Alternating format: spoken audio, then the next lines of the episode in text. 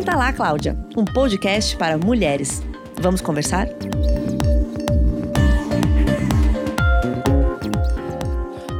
Estamos aqui mais uma vez para um podcast Senta lá Cláudia. Meu nome é Letícia, sou editora da revista Cláudia e estou aqui com a Fê Rezende, a Fernanda, que tem um, acabou de lançar um livro super legal com a Cris Anete, que é a coautora. O nome é Substitua Consumo por Autoestima, um guia de compras conscientes. Então, basicamente, ela vai nos ajudar a saber como ser mais conscientes ao comprar, comprar menos e assim tornar a nossa vida e o mundo melhor. Oi, Fê, tudo bom? Tudo, querida. Obrigada por me receber. Imagina, é, para contextualizar a nossa conversa, eu trouxe alguns dados só para as pessoas sentirem é, o impacto disso. A gente tem muito falado sobre impacto ambiental e os reflexos do nosso consumo, principalmente quando a gente fala de consumo de plástico, por exemplo. A gente tem falado muito sobre isso é, no mundo, no meio ambiente e também na sociedade. Mas especificamente sobre a moda. É, eu trouxe aqui o resultado de um estudo que foi publicado em dezembro do ano passado na revista científica Environmental Health. É, ele avaliou os impactos socioambientais do consumo de moda, especialmente de fast fashion, que são aquelas grandes redes que produzem largamente e têm preços mais acessíveis. E a gente consegue entender um pouquinho por quê. É, mais ou menos, segundo o estudo, são 80 bilhões de peças de roupas compradas anualmente, com um rendimento de 1,2 trilhão de dólares para a indústria da moda global. Então, movimenta muito dinheiro e é muita peça de roupa. É, países como Bangladesh e China, que são países é, que têm leis trabalhistas que não são tão parecidas com outras do mundo ocidental, são responsáveis pela maioria da produção mundial de vestuário. Fê, como começar a pensar nesses números e chamar para a responsabilidade, sem ficar desesperada ou louca achando que a gente nunca mais vai poder comprar nada? É, se a gente tivesse desesperada, Letícia, a gente não estava lidando com esse problema hoje. Então, um começo de conversa é ninguém está desesperado, está todo mundo muito bem com o consumo que vem praticando. O que acontece, você me falou um número aí, 80, quantos, quantas roupas são compradas por ano? Isso, tem números que divergem. Eu já vi um número que é, por exemplo, Você 170 bilhões de peças produzidas. E aqui é 80 bilhões de peças de roupas compradas. Compradas, então. É, foi nisso que eu me peguei. Eu tinha um dado de 150 bilhões de peças produzidas por ano. Se a gente só, se são, se só estão sendo compradas 80, então a gente já está descartando antes mesmo da gente descartar. Então, quando a gente fala consumo, esse livro foi escrito em 2016 e ele foi relançado agora. Uhum. Então, hoje a gente já tem consciência de não usar o termo consumo consciente com tanta facilidade. Porque consciência mesmo é a gente não demandar desse mercado, é a gente não comprar. Uhum. Então, é, faz mais sentido a gente começar a falar em consumo responsável a partir de uma ideia de medir o que é necessidade, o que é desejo, o que é impulso. Porque precisar, precisar mesmo, a gente precisa de abrigo, água, pertencimento, assim, preencher os vazios dos nossos corações, assim, uhum. roupa mesmo, a gente não tá precisando de mais Exato. uma calça preta, mais uma calça jeans. E de que jeito, nessa onda de fast fashion, de facilidade, de roupa a 19 reais, sendo que quem produz recebe um centavo de real ou de dólar, né? É, como que a gente chegou nesse lugar de confiar mais no produto do que na nossa capacidade interna de ser criativa na hora da gente se vestir? Por que, que a gente sente mais gostosura comprando um troço novo, levando para casa, mesmo que ele não funcione como a gente imaginou ou viu na propaganda que ele funcionava, porque a gente é diferente, e a gente parou de exercitar a nossa força interna, nossa, nossa capacidade de exercício criativo de fazer as nossas poucas coisas renderem mais. Porque a gente, como mulher, a gente sabe, ter muita coisa no guarda-roupa não ajuda a gente, na real, mais atrapalha do que ajuda.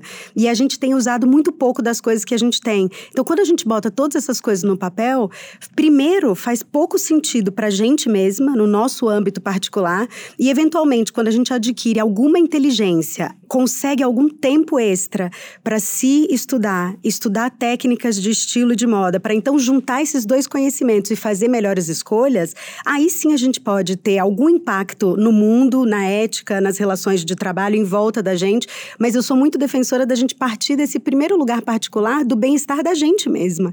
Então, acumular esse monte de coisa não está ajudando. De que jeito desfazer a lógica do acúmulo como sucesso ajuda a gente a individualmente impactar no coletivo? Eu vim aqui buscar o dado que a gente estava falando dos itens de vestuário que são é, descartados, né? São números que foram reunidos pelo movimento Fashion Revolution. É, 150 bilhões de itens de vestuário, então. E, a, segundo esses dados, um americano médio descarta quase 36 quilos de têxteis por ano. Roupas que ele não usa, às vezes não usou nenhuma vez, é, a gente não tem como saber. Isso gera mais ou menos 14 milhões de toneladas de lixo todo ano. E isso a gente está falando só nos Estados Unidos.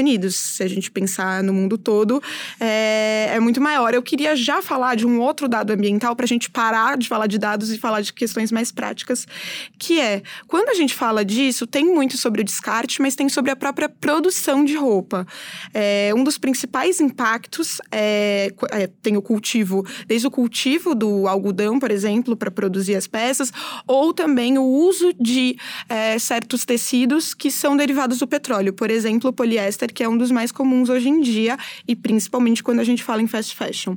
É, além disso, também há o descarte é, dos líquidos residuais usados no tingimento. Então, isso polui rios, etc., e é repleto de substâncias tóxicas e metais pesados. Então, é um impacto muito presente nos locais em que isso é produzido. Sem falar é, do trabalho, que nem sempre cumpre as medidas sociais e é, regras é, de dignidade e, de como e de carga de trabalho é, decente que a gente encontra não só nesses países como Bangladesh e China, mas até no Brasil. Então vamos lá se a gente estava falando, né, sobre usar mais criativamente e comprar menos, porque assim, na verdade é isso, né? Se for parar para pensar o que a gente precisa, a gente não precisa de nada.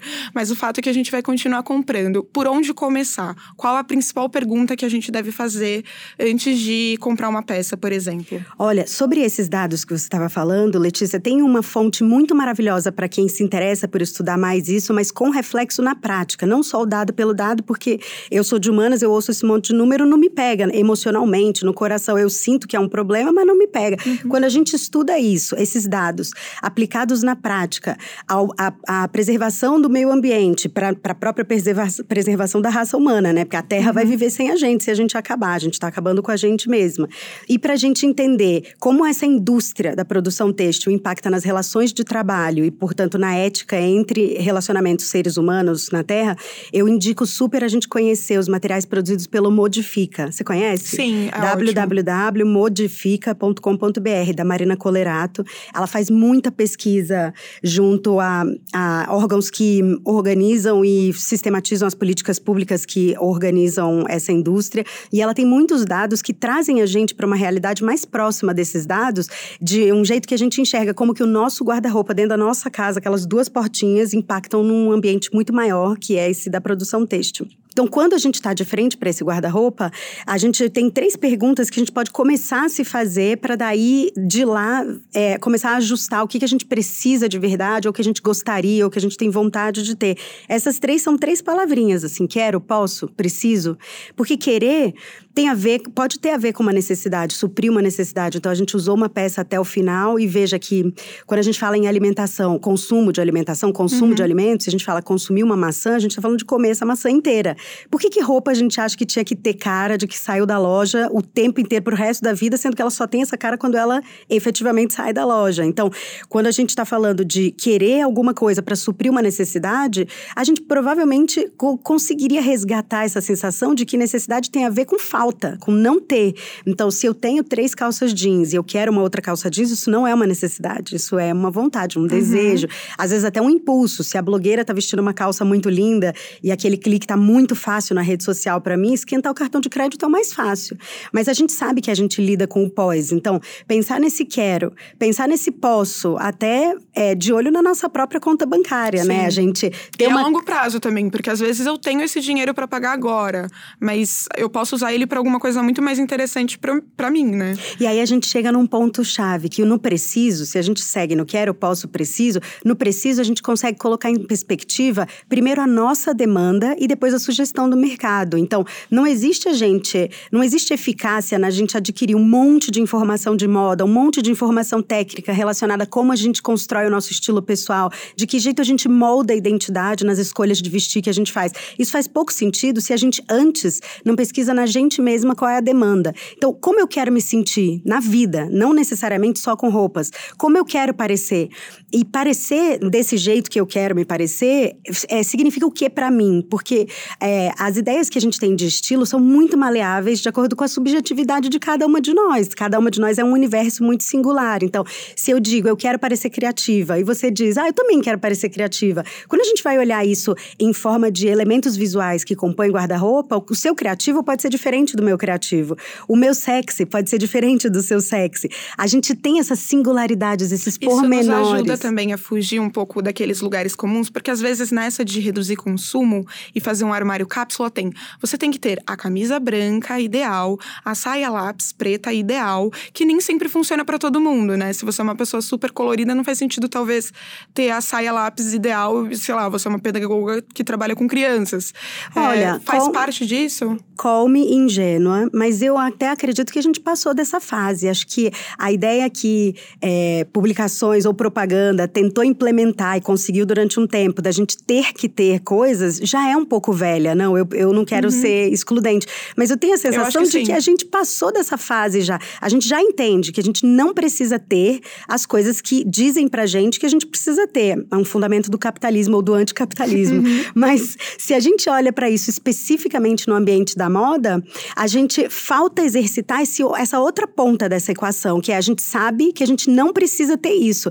Mas por que, que a gente ainda está sendo seduzida pelas imagens Exato. que a propaganda cria? E o meu palpite é, como eu estava te dizendo, que falta a gente olhar para as nossas sutilezas individuais, para o nosso mundo interno, investigar internamente quais são as nossas referências ancestrais, o que a gente vem aprendendo com as nossas mães, as nossas tias, o que moldou a gente como ser humano, e daí desenvolver uma força emocional que ajude a gente a bancar essas referências como direcionadoras de escolha, mais do que as referências que a propaganda é, entrega pra gente. Porque a gente vai buscando essa pasteurização, esse pertencimento através de replicar essas imagens que dá errado no final. Porque a gente tenta replicar essa imagem, mas a gente não é a mesma pessoa da imagem. Nossa pele não foi tratada como aquela pele foi Exato. tratada. O ventilador não tá ligado Tem todo pra um gente.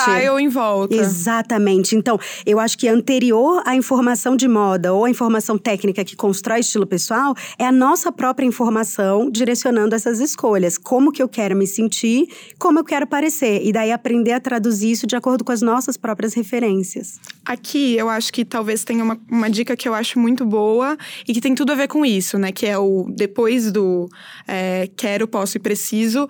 É, tem uma dica que eu gosto, porque é menos baseada no preciso, porque, enfim, tô andando rasgada. É, compre quando o item em questão fizer toda a diferença no seu guarda-roupa. Aí você lista algumas ideias, e uma que eu gosto é o que faz a gente dar um salto de quem a gente é para quem a gente quer ser, que dá nova cara ao resto. Exato. Então, a roupa a gente sabe que é uma forma de se expressar e a gente não vai deixar de comprar, mas a gente vai mudar a forma como a gente compra. Quais são outras dicas para a gente encontrar esse quem a gente quer ser e usar a roupa não só em quantidade, né? Mas expressando o que a gente o que a gente é? Olha, o livro é dividido em três grandes partes. E essas três grandes partes têm ideias, insights, sugestões, convites para a gente experimentar juntas dentro desses três territórios de pensamento e de raciocínio, que são o que comprar, quando comprar e como comprar. E o tempo inteiro a gente quer convidar nesse livro para que a gente pense mais sobre é, o como do que o que. Então, mais sobre o nosso comportamento, a nossa autonomia de tomada de decisão diante dessa atividade tão trivial trivial que é comprar e se vestir, do que sobre o produto em si. O produto está sobrando, a gente já viu nos seus dados. Uhum. Quando você chama atenção para essa regrinha, essa da gente comprar só o que faz diferença, é um negócio muito óbvio, mas que até para mim, eu, eu compartilho nesse livro tanto quanto eu preciso aprender. Eu também amo uma comprinha. Então, quando a gente pensa no que faz diferença no guarda-roupa, é óbvio, mas bate igual um tapa na cara. Porque assim, se eu tenho uma pilha de camisetinhas brancas e eu encontro numa loja uma camisetinha branca que é uma gracinha, uma fofurinha, nossa, um material gostoso. Essa camisetinha branca não faz diferença alguma no meu guarda-roupa. Mesmo que a vendedora ou que a minha amiga, ou amigas e rivais, né, quando a gente faz compras juntas, mesmo que quem esteja comigo diga, não, mas é todo um outro momento, né? Isso é, essa camisetinha tem uma manga diferente da outra camisetinha, tem uma gola diferente da outra camisetinha, mas a gente ainda vai estar tá de camiseta branca com todas essas que estão no guarda-roupa. Então, o que faz diferença no nosso armário é, primeiro e essencialmente, o que a gente não tem ainda nesse guarda-roupa. Então, o que não existe lá. E a gente tem, durante todos esses anos de consultoria de estilo, eu exercitei, assim, exaustivamente, continuo exercitando comigo mesma, essa ideia de que para cada coisa que a gente tem, a gente precisa fazer acontecer três looks diferentes. Quando eu digo três looks diferentes, vamos usar essa mesma camisetinha branca. Não tô dizendo, como exemplo, né? Uhum. Não tô dizendo da gente pegar essa camisetinha branca e fazer um look com uma calça jeans, um look com short jeans e um look com uma saia jeans. Porque a gente tá roubando no game, né? Uhum. Mas se a gente pensa em cada peça de roupa, cada item de vestuário que a gente tem no armário ou que a gente tem intenção de levar para esse armário, a gente pode, antes de fazer isso acontecer, fazer um exercício imaginativo de visualizar. Eu consigo fazer um look de trabalho e um look de lazer com essa peça? Consigo fazer um look de frio, um look de calor? Um look mais de noite? Um look mais de dia, um look com uma coordenação inteira mais colorida ou inteira mais neutra, eu consigo versatilizar esse uso para que o dinheiro que eu estou depositando nessa troca, né, em favor de ter esse produto, valha um tanto mais do que eu gastar esse dinheiro e deixar a representação desse dinheiro parada no meu guarda-roupa ou repetir a representação desse dinheiro de um jeito que outras coisas que já custaram outros dinheiros me dariam de resultado. Então, é, eu, eu fico muito impactada com isso aí, porque para mim mesmo, quando eu falo em voz alta, me parece óbvio, mas é alguma coisa que a gente precisa estar tá sendo lembrada, né, sim, né? De sim. revisitar, de reexercitar. E uma, uma dica que eu acho que é muito boa de se lembrar é não compre porque você merece. Eu faço isso frequentemente. Ah, mas eu trabalho muito, eu sou maravilhosa, eu, eu sou uma pessoa, etc e tal. Vou comprar sim porque é bonito e eu mereço. É, e aí você fala, a gente merece várias outras coisas, um mundo é, bem melhor. É, é. E, enfim, eu vou passar para uma outra dica aqui, tá. pra gente já ir para uma coisa prática que também tem a ver com os três looks. Porque só vou te dizer uma coisa. Diga. A gente achar que a gente merece roupa e acessório é muito pouco. É muito Mano, triste. a gente merece muito mais. Sim. A gente merecia saúde, educação, desigualdade social a zero. Assim, para todas nós, até quem não tá no nosso campo de visão. A gente merecia ser mais bem tratada pelo Estado, a gente merecia equidade de gênero, mesmo na nossa classe, onde a gente tá, né, num banho de privilégios que a gente tá. A gente merecia coisas inimaginavelmente maiores, mais grandiosas do que roupinha, blusinha, sapatinho e acessório. Então é gostoso quando a gente usa essa desculpa pra gente mesma. É gostoso e eu acho que há espaço. Às vezes a gente quer comemorar alguma coisa que faz sentido comemorar com uma peça nova. A gente, às vezes a gente tá numa ocasião celebrativa que a gente pode depositar os nossos sonhos e anseios numa pecinha. Mas isso, se é regra, a gente fica doente, porque é um, é uma, é um adoecimento de sociedade, achar que a gente merece tão pouco. Quando a gente internaliza que a gente merece pouco, como uma blusinha, um sapatinho, um acessorinho, a gente passa a demandar pouco de quem deve esse merecimento pra gente. A gente é responsabilidade do Estado junto com o Estado, né? Então é muito pouco pra gente, a gente é bem mais maravilhosa do que isso. E exato, e vamos dizer que a gente merece, a gente comprou a blusinha e etc e tal, e pensou que cabem nos três looks no mínimo. É, e aí a gente faz uma conta de multiplicação que eu acho que é perfeita pra gente reduzir e pra gente usar mais o que a gente tem dentro do nosso guarda-roupa, que é se comprometa a usar pelo menos 30 vezes. Mana, essa. Essa é juro. perfeita. Eu parei para fazer a conta. Assim, eu sou uma pessoa que consome bastante, mas eu até uso bastante. Então a maioria eu tinha usado 30 vezes. Mas eu fui comprar um vestido depois de eu ler esse livro. Ah. Aí eu falei, meu Deus, eu vou usar 30 vezes? Eu falei, eu vou ter que ir na padaria. pra valer a pena esse vestido. Uhum. Enfim, vamos lá. E Por você que, que é tão importante esse regra? número de 30, ele vem. não- Se não tem esse dado aí, a gente podia depois buscar. Ele vem também de uma pesquisa. Mas, bem, é, assim, é uma pesquisa que ronda o meu imaginário desde muito, muitos anos, que diz que a gente tipicamente usa 20% do que a gente tem no guarda-roupa. Como pode a gente gastar dinheiro para construir um guarda-roupa de um tamanho 100 e usar só 20 desse guarda-roupa? Eu vou usar esses números que eu sou de humanas. Mas como pode? Porque é, é, me parece que a- se a gente fosse de exatas, a gente enxergaria nesses 80 não usados um monte de dinheiro parado. E dinheiro tá valendo um monte de coisa hoje, especialmente quando a gente não tem sobrando, assim.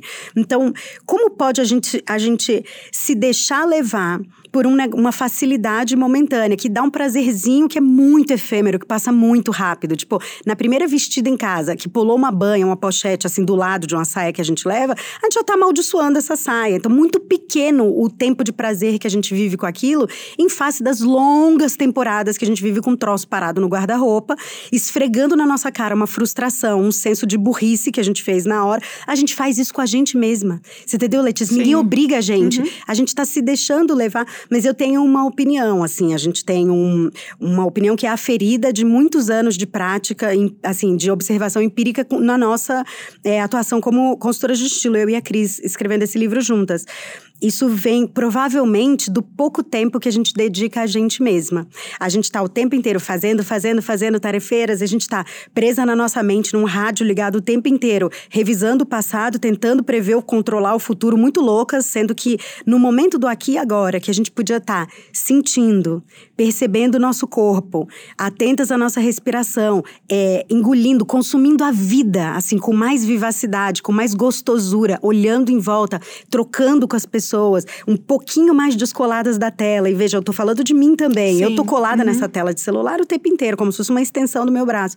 A gente tá abrindo mão desse tempo em favor dessa doideira esquizofrênica de sistema em que a gente está inserida. Então, no fim, todas essas regras desse livro, a gente fala isso no final. Sim. A gente está usando o, o guarda-roupa como via de fluência para puxar essa conversa, mas é uma conversa que caberia em quaisquer outros âmbitos da nossa vida, sendo mulheres no mundo ocidental, no sistema em que a gente está inserida. Então, serviria para a gente pensar no nosso consumo de informação, nas nossas relações de família e de amigos, que são é, importantes para a gente enriquecer a nossa experiência humana, na maneira como a gente toca ou consegue definir os jeitos de trabalhar com que a gente trabalha. Então, todo a maneira como a gente se alimenta para caramba, né? Esse livro vem de um um livro de. A inspiração dele é um livro de comida, do Michael uhum. Pollan. Então, a maneira como ele pensa o nosso consumo de comida se rebateu em tanto insight pra gente pensar o nosso consumo de roupa. Eu não sabia disso, ótimo. Legal, né? Sim. Ele é, o Michael Pollan, ele é um autor muito estudioso de. Ele é um jornalista e ele é muito estudioso da nossa relação com a comida e do, do, da evolução do sistema alimentar ao longo da evolução do mundo. E ele tem esse livro que chama Regras da Comida. E ele separa nesse livro um monte. É a mesma estrutura, ele uhum. separa um monte de regras regras que dizem respeito a como a gente se relaciona com a comida e com a produção de comida. E uma vez, em 2016 mesmo, a gente estava numa reunião com a Rita Lobo e com o marido dela, Ilan, lá no, no estúdio Panelinha. E o Ilan, ele estava ouvindo a gente explicar o nosso jeito de trabalhar, a nossa metodologia, como a gente na consultoria de estilo coloca gente como mais importante do que roupa. E ele falou: gente, vocês conhecem o Michael Pollan? E nós duas éramos já fãs desse, dessa produção de livros dele na alimentação. E a gente falou: nossa, a gente conhece a gente tem o Regras da Comida. Aí o Ilan falou: vocês nunca pensaram em fazer um Regras da Comida da Moda? Porque me espanta muito a ideia de que a indústria da moda ainda não se atentou para isso. Daí a gente olhou uma para outra e falou: hum, será? E maravilhosamente, assim, meses depois, dois ou três meses depois disso, eu tenho uma. Meu irmão mora fora do Brasil, eu tenho uma cunhada casada com ele, uhum. que estava num restaurante da melhor amiga do Michael Pollan, que é a Alice Waters, que é fundadora do movimento Farm Várias to Table. Coincidências. É, Farm to Table no mundo. E ela encontrou o Michael Pollan lá e foi até ele e falou: Hi, Michael, I'm from Brasil. Sabe assim, uhum. bem em inglês da Anitta, maravilhosa.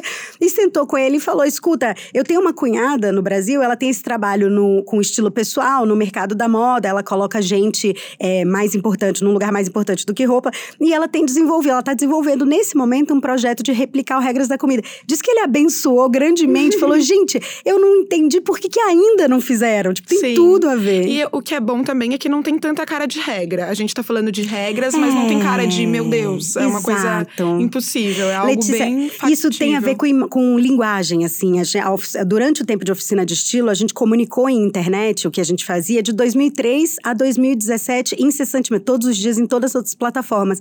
E a gente, desde o início, bateu muito o pé nesse lugar de linguagem que não usa imperativo. Porque a gente herdou essa ideia de imperativos da mídia tradicional ou da propaganda que flui no lugar do faça, clique, compre. Então, toda comunicação de compartilhamento de ideias de estilo pessoal ou de é, desenvolvimento de autonomia na hora da gente fazer escolhas de vestir sempre teve a ver com uma linguagem que mais convidava ao exercício e que reforçava o tempo inteiro em que a gente estava exercitando esse exercício, tanto quanto a gente estava compartilhando. Porque não tem ainda, nesse tempo e espaço que a gente vive, um ser 100% sustentável, 100% ético, o tempo inteiro correto, não no sistema que a gente está inserido. É De repente, comunidades agroecológicas, uhum. não sei, apartados do sistema, mas aqui na URB, onde a gente está, não tem como, nessa altura do campeonato, a gente, com o grau de discernimento que a gente já tem, a gente assumir essa posição. Somos guruas da inteligência e vamos Exato. te dar regras para seguir. Meio paspalho, né? Exato, até porque é. depende muito de, de você, do seu autocontrole e da sua, é, do seu autoconhecimento sobre seu estilo e tudo mais. É... E até da gente conseguir se dar as mãos, né, Letícia? Tipo, se, se a gente reconhece que eu, minhas amigas, você, minhas clientes, todo mundo que tem contato com esse livro, olha para esses lugares de autopercepção e de desenvolvimento de novas habilidades, né, para crescimento de uma possível autonomia maior. Se a gente olha em volta e conclui que tá todo mundo vivendo essas mesmas angústias, essas mesmas dificuldades, como que a gente não se dá as mãos e fala, mana, hoje você esqueceu, mas eu tô aqui te lembrando, amanhã quando Exato. eu esquecer você me você lembra. Você vai usar 30 vezes? Exato. Exato. E nesse lugarzinho, primeiro porque é bom pra gente, é bom pra gente reduzir a quantidade de coisas que a gente tem para que a gente exercite mais a nossa criatividade na hora de fazer valer o nosso dinheiro usar essas coisas. E isso invariavelmente impacta no grande. Então, a gente não precisa sair de casa sendo ativista. A gente precisa sair de casa se autocuidando, porque na, naturalmente, né, automaticamente, esse ativismo vai aparecer no nosso ser, não no nosso falar ou, ou, né, ou, ou implicar muito coisa. E assim, gente, só pra frisar que eu estou brincando com as usar 30 vezes, você não precisa usar seu vestido de casamento 30 vezes, mas a calça jeans você pode muito claro. bem. É, e sobre isso de usar muitas vezes e comprar o essencial, é, tem uma questão que às vezes acontece muito de as pessoas falarem, mas eu usei quatro meses e a roupa já está detonada. É. É, como evitar isso, tanto na escolha quanto na preservação? Geralmente eu dou a dica para as minhas amigas: lavem menos calça jeans. Total as pessoas usam duas vezes e lavam. Eu não faço isso. Não, lavem menos tudo. Mesmo uhum. considerando que a gente está em país tropical, que a gente pega transporte, que a gente se esfrega em outras pessoas o tempo inteiro nesses transportes, que a gente tá sujeita mesmo a um monte de sujeira, a um monte de desgaste. Mas tem duas coisas aí, Letícia. Uma é a gente, isso sim, quando a gente entende a nossa demanda e a nossa, a nossa demanda interna, né, de personalidade, de aspiração, de vontade, e a nossa demanda externa, de rotina, de estilo de vida, de, de do, que, do que a vida pede pra gente gente é, executar quando a gente está vivendo essa vida, quando a gente entende isso, a gente pode começar a, a então entender o de fora. Então, buscar essa informação do que é tecido durável, do que é tecido de qualidade, o que é material que para mim vai funcionar. Porque não necessariamente a gente ouve várias vezes as revistas de moda dizendo, ai, ah, no inverno, compre o melhor cachemir que você pode comprar. Mas vai se eu pego. Muito. Não, e se eu pego um cachemir bom, dura a vida inteira? Se eu ando de motorista todos os dias, né? Se ninguém nem me abraça de tão tão chique que eu sou. Mas se eu pego o metrô todo dia, ou se eu carrego criança, se eu ando de mochila, se eu carrego pasta, esse, esse cachemir vai, vai custar um tanto, mas não vai valer esse tanto porque não vai durar. Então, procurar é, entender tecnicamente o que faz de um tecido ele durar ou ele ter muita qualidade e adaptar essas características para mim mesma. E depois que eu levo isso para casa, porque não necessariamente o seu material de qualidade vai ser o meu e não necessariamente material durável de qualidade demanda muito dinheiro, demanda sim conhecimento técnico e antes um autoconhecimento para que a gente escolha o melhor que a gente pode dentro do budget ou do orçamento que a gente tiver. Quando a gente leva esse material durável e de qualidade para casa, aí a gente tem um outro trabalho que é o que você falou, manter esse material. Então, de que jeito a gente cuida desse material para que ele estenda a vida útil? Lavar menos é sempre alguma coisa que vai ajudar a durar, porque a roupa vai ter menos atrito, vai sofrer menos, especialmente com produto químico.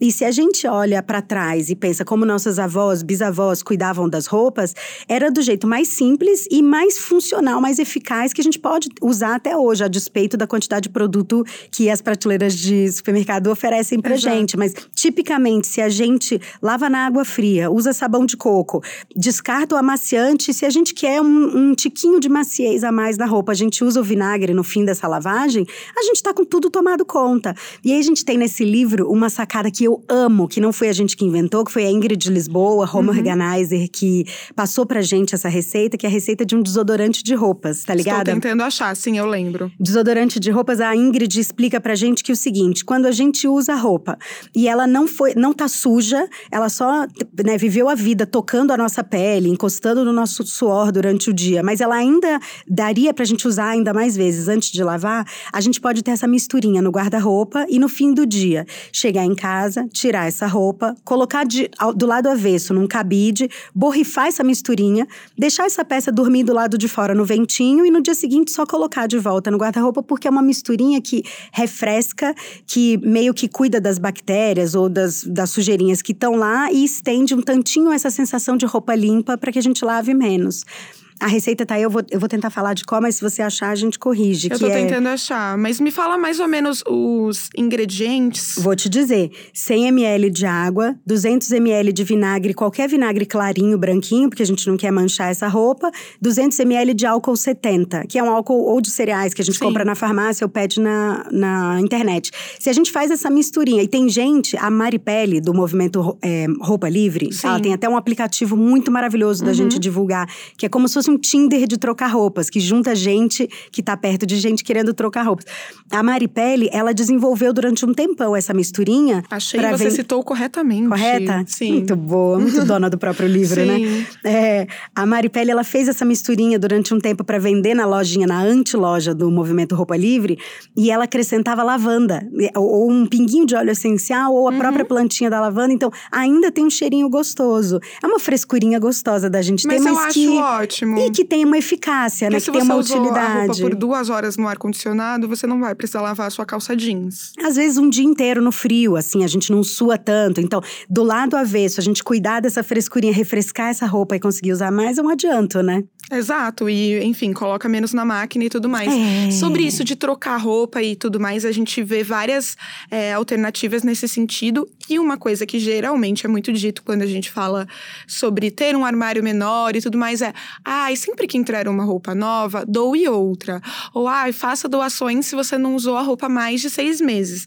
É óbvio que é ótimo você ter esse é, desapego, inclusive recomendável, viu, garotas? Mas é, isso pode ser usado como um subterfúgio, né? Pra você Exato. continuar comprando. Não sei como lidar com isso e como doar na medida do. Exato, não pode virar uma desculpa. Tipo, não, não, eu vou fazer essa compra aqui porque eu vou doar outras outras outras tantas coisas.